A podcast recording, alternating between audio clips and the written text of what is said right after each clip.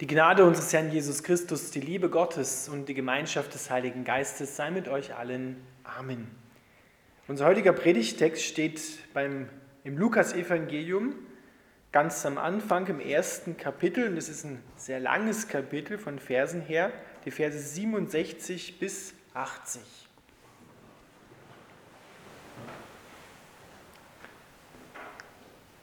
Sein Vater Zacharias wurde mit dem Heiligen Geist erfüllt und weissagte.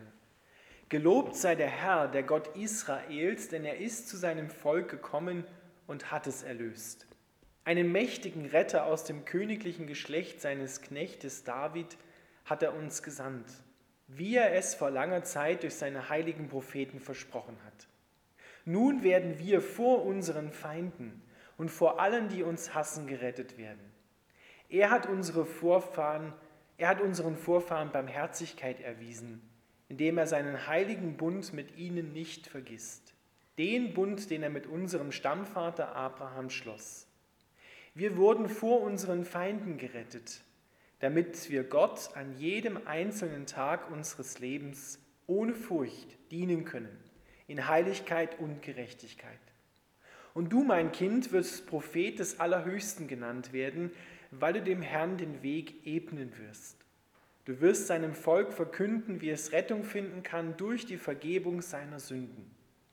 Durch die Güte und Barmherzigkeit Gottes wird nun das Licht des Himmels uns besuchen, um die zu erleuchten, die in der Dunkelheit und im Schatten des Todes sitzen, und um uns auf den Weg des Friedens zu leiten. Johannes wuchs heran und wurde stark im Geist. Später lebte er draußen in der Wildnis, bis die Zeit seines öffentlichen Wirkens in Israel begann. Lieber Vater im Himmel, wir bitten dich, dass wir erkennen, dass du uns den Weg ebnest, damit wir zu dir und dann durch dich in diese Welt hineinkommen, mit der besten Botschaft, die diese Welt hören kann. Amen. Ihr dürft wieder Platz nehmen.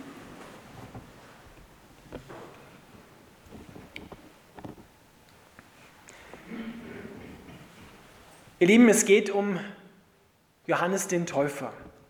Und Johannes der Täufer ist hier in unserem Text wie ein Fenster, das Gott aufgemacht hat, durch das wir hindurchschauen können auf den, der kommt, auf Jesus Christus, auf Gott selber. Und das Fenster gibt ja einen Rahmen, einen Ausschnitt, durch den wir hindurchschauen können das Fenster an sich ist wichtig, aber es ist nicht das Wichtigste. Es eröffnet einen neuen Raum, der dahinter ist. Und so schauen wir mit dem, was Johannes, sein Vater, Zacharias, durch den Heiligen Geist hier prophezeit, auf Gott. Zuerst einmal sagt Zacharias, dass Gott treu ist. Nicht mit Worten, aber wenn wir es umschrieben jetzt einmal für uns nehmen, Gott ist treu. Das, was er versprochen hat vor langer Zeit, das hält er, das bringt er, das erfüllt er. Auch wenn es Jahrhunderte, Jahrtausende dauert, aber zum rechten Zeitpunkt ist dann wirklich der Retter gekommen. Jesus Christus ist in diese Welt hineingekommen und alles, was hier Zacharias auf seinem Herzen empfindet von Gott, ist die Wahrheit. Er stammt aus dem Geschlecht Davids. Er ist angekündigt worden und ist gekommen zur rechten Zeit. Und er hat sein Volk vor den inneren und dann später auch vor den äußeren Feinden befreit. Und Zacharias sagt über Johannes, über seinen Sohn, dass er den Weg ebnen wird, damit Gott kommen kann, dass er ihn ankündigt und ihm den Weg bereitet, so wie ein Herold vor ihm hergeht und ausruft, was der König der Könige zu sagen hat. Und dort heißt es dann, wir wurden von unseren Feinden gerettet, damit wir Gott an jedem einzelnen Tag unseres Lebens ohne Furcht dienen können in Heiligkeit und Gerechtigkeit. Dazu ist nicht nur Johannes der Täufer, sondern dazu sind wir alle bestimmt worden. Wir sollen Gott jeden Tag unseres Lebens, solange es auch immer währt, ohne Furcht befreit von Furcht, Gott dienen in Heiligkeit und Gerechtigkeit. Und Gerechtigkeit, das klingt jetzt so juristisch, das heißt eigentlich, Gott spricht über deinem Leben aus, du bist mir recht, so wie du gerade bist. Nicht wie du sein solltest, sondern wie du gerade bist. In all dem, was du mitbringst, liebe ich dich bedingungslos. Und daran wird sich auch nichts ändern an meiner Liebe zu dir, weil du kannst diese Liebe nicht verdienen. Du kannst nicht dafür sorgen, dass ich dich weniger liebe, weil du vielleicht einen Fehler gemacht hast. Du kannst auch nicht dafür sorgen, dass ich dich mehr liebe als andere. Ich liebe dich mit derselben Liebe, wie ich meinen Sohn Jesus liebe. Wow, das ist stark.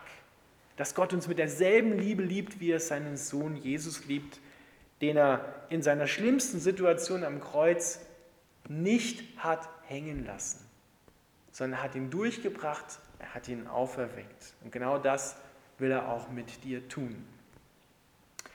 Gott ist gut. Das ist das, was auf dem Herzen von Zacharias jetzt gerade sich Raum macht, was er gerade sieht. Er schaut direkt in das Herz Gottes und verkündet das, was Gott vor langer Zeit schon beschlossen hat und was jetzt Wirklichkeit wird. Wir dürfen Gott den Weg ebnen, aber nicht aus unserer eigenen Leistung heraus, sondern weil Gott dir schon den Weg geebnet hat. Damit du zu ihm kommen kannst, er zu dir kommen kann, dass da wieder Gemeinschaft stattfinden kann. Ich glaube, wir Menschen können uns kaum vorstellen, wie brennen Gott sich nach uns sehnt. Wie brennen Gott eine tiefe Sehnsucht nach dir hat, um jeden Tag mit dir Gemeinschaft zu haben, um mit dir zu leben, mit dir zu reden, vor allem dich zu lieben und dass du ihn liebst. Gott sehnt sich danach, mit seinem Volk, mit seinen Menschen auf der ganzen Welt zusammen zu sein. Und deswegen kommt er auch in diese Welt. Jesus ist wohlgemerkt nicht damals in Bethlehem, nicht in eine Welt gekommen, die heil war, sondern diese Welt war damals schon, auch wie heute, im tiefsten Grund ziemlich kaputt. Voller Leid, voller Krieg, voller Seuchen, voller Krankheit. Und genau dorthin ist Jesus gekommen. Er hat nicht gesagt, ich warte mal ab, bis das alles im Bestzustand ist und dann komme ich. Er hat auch nicht gesagt, ich warte mal ab, bis Corona vorbei ist und dann bin ich wieder da. Sondern er hat gesagt, nein, ich bin mittendrin in der Krise, bin ich hier und gehe mit dir. Ich will, dass du Gemeinschaft mit mir hast inmitten der schwierigsten Umstände und Zeiten. Und da hinein ist Jesus Christus geboren worden, an einem Ort, wo keine Frau eigentlich ein Kind zur Welt bringen will. In einem zugigen, dreckigen Stall. Das war nicht romantisch, auch wenn wir das so in unseren Krippendarstellungen immer wieder sehen, dass das sieht so romantisch aus. Ja, es war keine schöne Situation. Aber genau dort hinein, wo es dreckig war und wo es dreckig ist, da ist Gott geboren worden. Da bringt er neues Leben hinein, dort macht er Licht mitten in der Dunkelheit. Und das tut er damals, hat er damals getan, tut es heute immer noch. Er kommt dorthin, wo es schwierig ist, wo es dreckig ist, wo Finsternis ist, weil er will das verwandeln, in Licht verwandeln. Und deswegen ist Gott da. Machen wir uns das mal bewusst. Zacharias schaut ja nach vorne.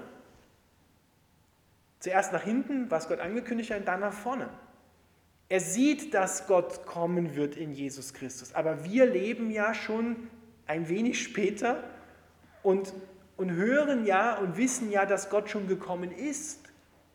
Das erste Mal in Bethlehem. Aber er wird wiederkommen. Ein zweites Mal, ein letztes Mal. Er wird nicht ständig wiederkommen. Auch wenn wir uns immer wieder auf Weihnachten vorbereiten, dann ist es ja nicht so ein Zyklus. Ja, Gott kommt zu Weihnachten, bleibt bis 26. und dann geht er wieder. Und wartet dann, bis nächstes Jahr Weihnachten ist. Sondern er ist da, er bleibt. Er ist in dieser Welt und wirkt in dieser Welt. Er ist schon gekommen. Aber er wird eben auch wiederkommen. Und auf dieses Wiederkommen am Ende der Zeit steuern wir zu, steuert diese Welt zu. Und da dürfen wir mitwirken, dass wir den Weg Gottes ebnen. Wie geht es praktisch? Indem wir zuerst einmal wahrnehmen, dass Gott mir schon den Weg geebnet hat dass ich zu ihm kommen kann und er zu mir, dass wir Gemeinschaft haben und dann durch uns, durch die Liebe, die wir selber von Gott dem Vater empfangen, die in uns lebt, dürfen wir anderen Menschen den Weg ebnen. Weil die dann erkennen, durch das, was wir sagen und leben, dass Gott Liebe ist, dass Gott da ist, dass er uns durchhilft. Und dann werden sie aufmerksam und sagen, ja sag mal, was ist es in deinem Leben? Du hast da auch Ängste, Sorgen und Schwierigkeiten. Wie gehst du denn damit um? Wo kommt denn deine Hilfe her? Warum kannst du das, hoffentlich sehen das andere, dann überwinden und bist nach einer Phase der Traurigkeit auch wieder fröhlich und hast Lebensmut? Woher kommt das? Das will ich auch. Und dann tut sich plötzlich ein Herz auf und Gott kann kommen und kann dieses Herz ganz erfüllen mit seiner Liebe. So soll es sein. So wünscht sich Gott das.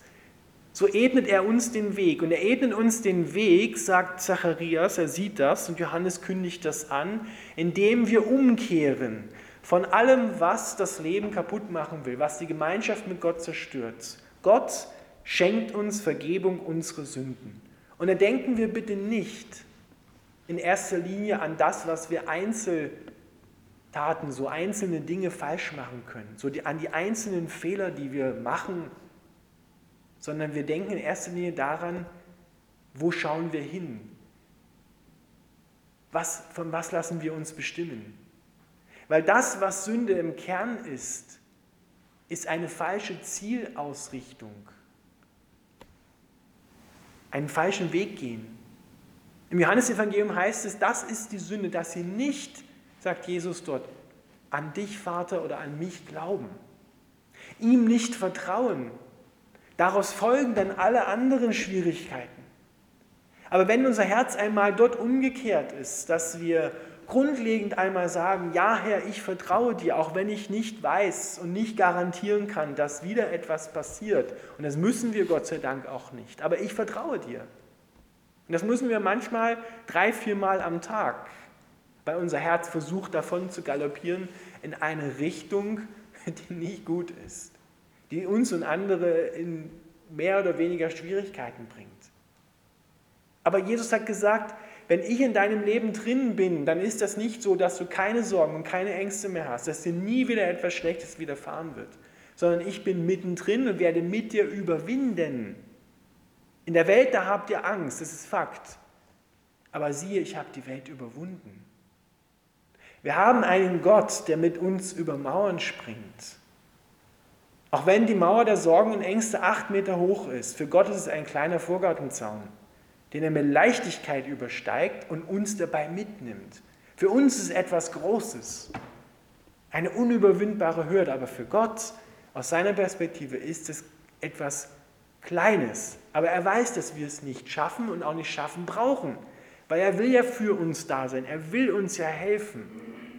Die Frage ist, ob wir uns helfen lassen oder ob wir lieber mit Anlauf immer wieder gegen die Mauer rennen und sagen, das Ding muss doch irgendwie weggehen. So, und Gott steht daneben und sagt, komm, ich heb dich drüber. Und sagen, nein, ich kann das schon alleine. Ja, eben nicht. Das ist das, was, was eigentlich Sünde im Kern ausmacht. Gott nicht vertrauen. Gott nicht Gott sein lassen. Gott nicht Herr sein lassen über die Umstände, über mein Herz, über mein Leben, über diese Welt.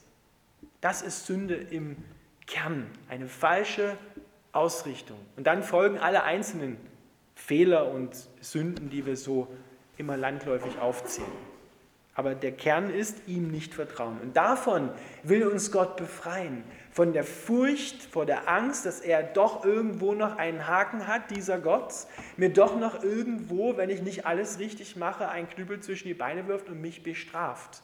Das ist eine falsche Gotteswahrnehmung, ein falsches Gottesbild. Und davon will uns und muss uns Gott befreien, dass wir wirklich ohne Furcht jeden Tag uns lieben lassen können und Gott lieben.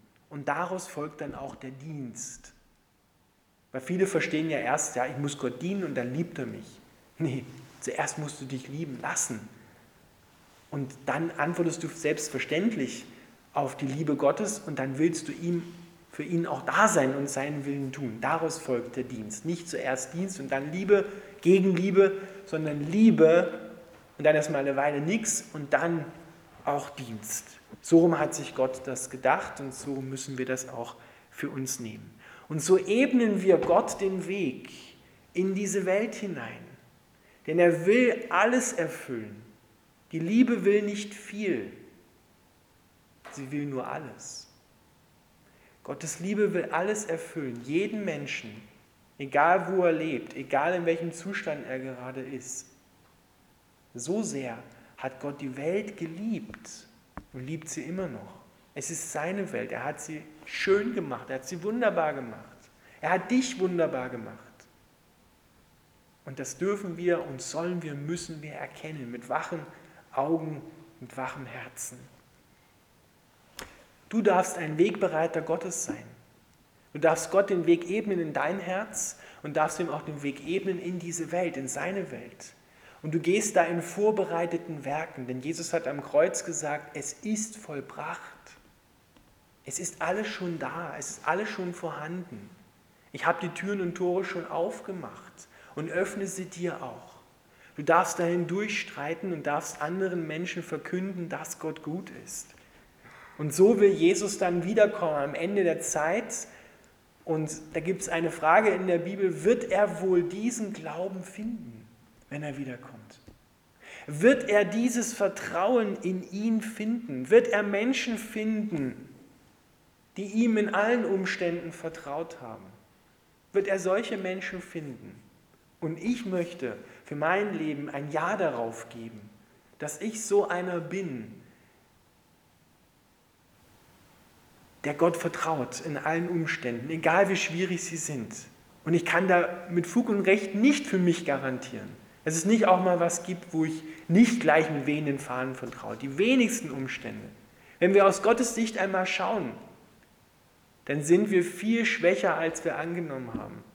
Wir glauben, wir kriegen das schon alles irgendwie in den Griff. Aber gerade diese Zeit, solche Zeiten wie die Corona-Zeit, die zeigen uns, dass wir eigentlich nichts im Griff haben. Dass wir nicht wissen, wie es geht. Wir stolpern eigentlich so von einem Punkt zum anderen und hecheln hinterher und versuchen Maßnahmen zu setzen, die mehr oder weniger gut sind, mehr oder weniger sinnvoll sind. Aber letztendlich kann uns so ein kleines Ding völlig aus der Bahn werfen. Und ich glaube, das ist das, was Gott durch Corona auch hindurch sagt. Schau mal an, wie sehr du mich eigentlich brauchst, wie sehr wir ihn brauchen. Und das sollte eigentlich immer der Normalzustand sein, aus Gottes Sicht normal sein, nicht der Ausnahmezustand, dass wir immer erst kommen, wenn das Dach schon abgebrannt ist und dann erst um Hilfe schreien sondern schon bei den Kleinigkeiten im Alltag dürfen wir Gott vertrauen und sagen, ja Herr, ich weiß, dass ich an diesem Tag wieder einmal, Gott sei Dank, deine Hilfe in Anspruch nehmen muss.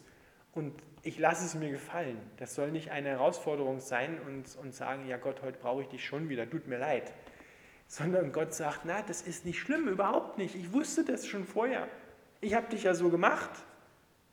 Und ich will dich darin lieben. Lasse das doch gefallen, dass ich dir helfe. Darum geht's. Zacharias, Johannes der Täufer haben das erkannt und sie haben die Welt zur Umkehr gerufen. Sie haben gesagt, kehrt um, Gott ist ja da, das Himmelreich ist nahe herbeigekommen, kehrt um, lasst eure Gedanken erneuern. Du musst ein neues Denken bekommen. Nicht mehr die Welt mit deinen Umständen und deinen Sorgen und deinem Blickwinkel beurteilen, sondern aus Gottes Sicht. Gottes Gedanken sind so anders, als unsere Gedanken sind. Da sagt er zum Beispiel, wer reich sein will, was soll der machen? Er soll das, was er hat, verschenken. Ist in dieser Welt würde man sagen, ja, bist du bescheuert? Das kannst du nie machen. Da wirst du nie reich. Wenn du leben willst, dann musst du vorher sterben.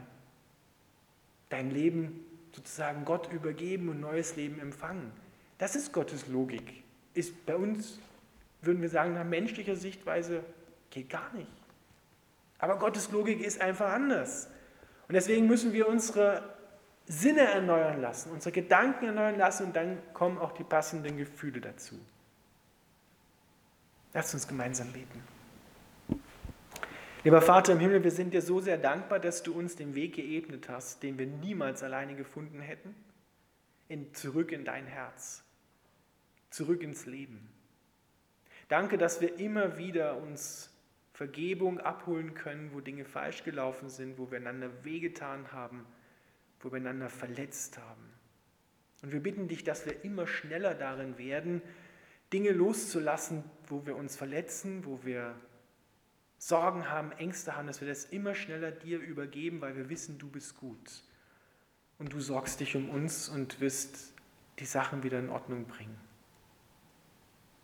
Vater, wir danken dir so sehr dafür, dass du in dieser Zeit da bist.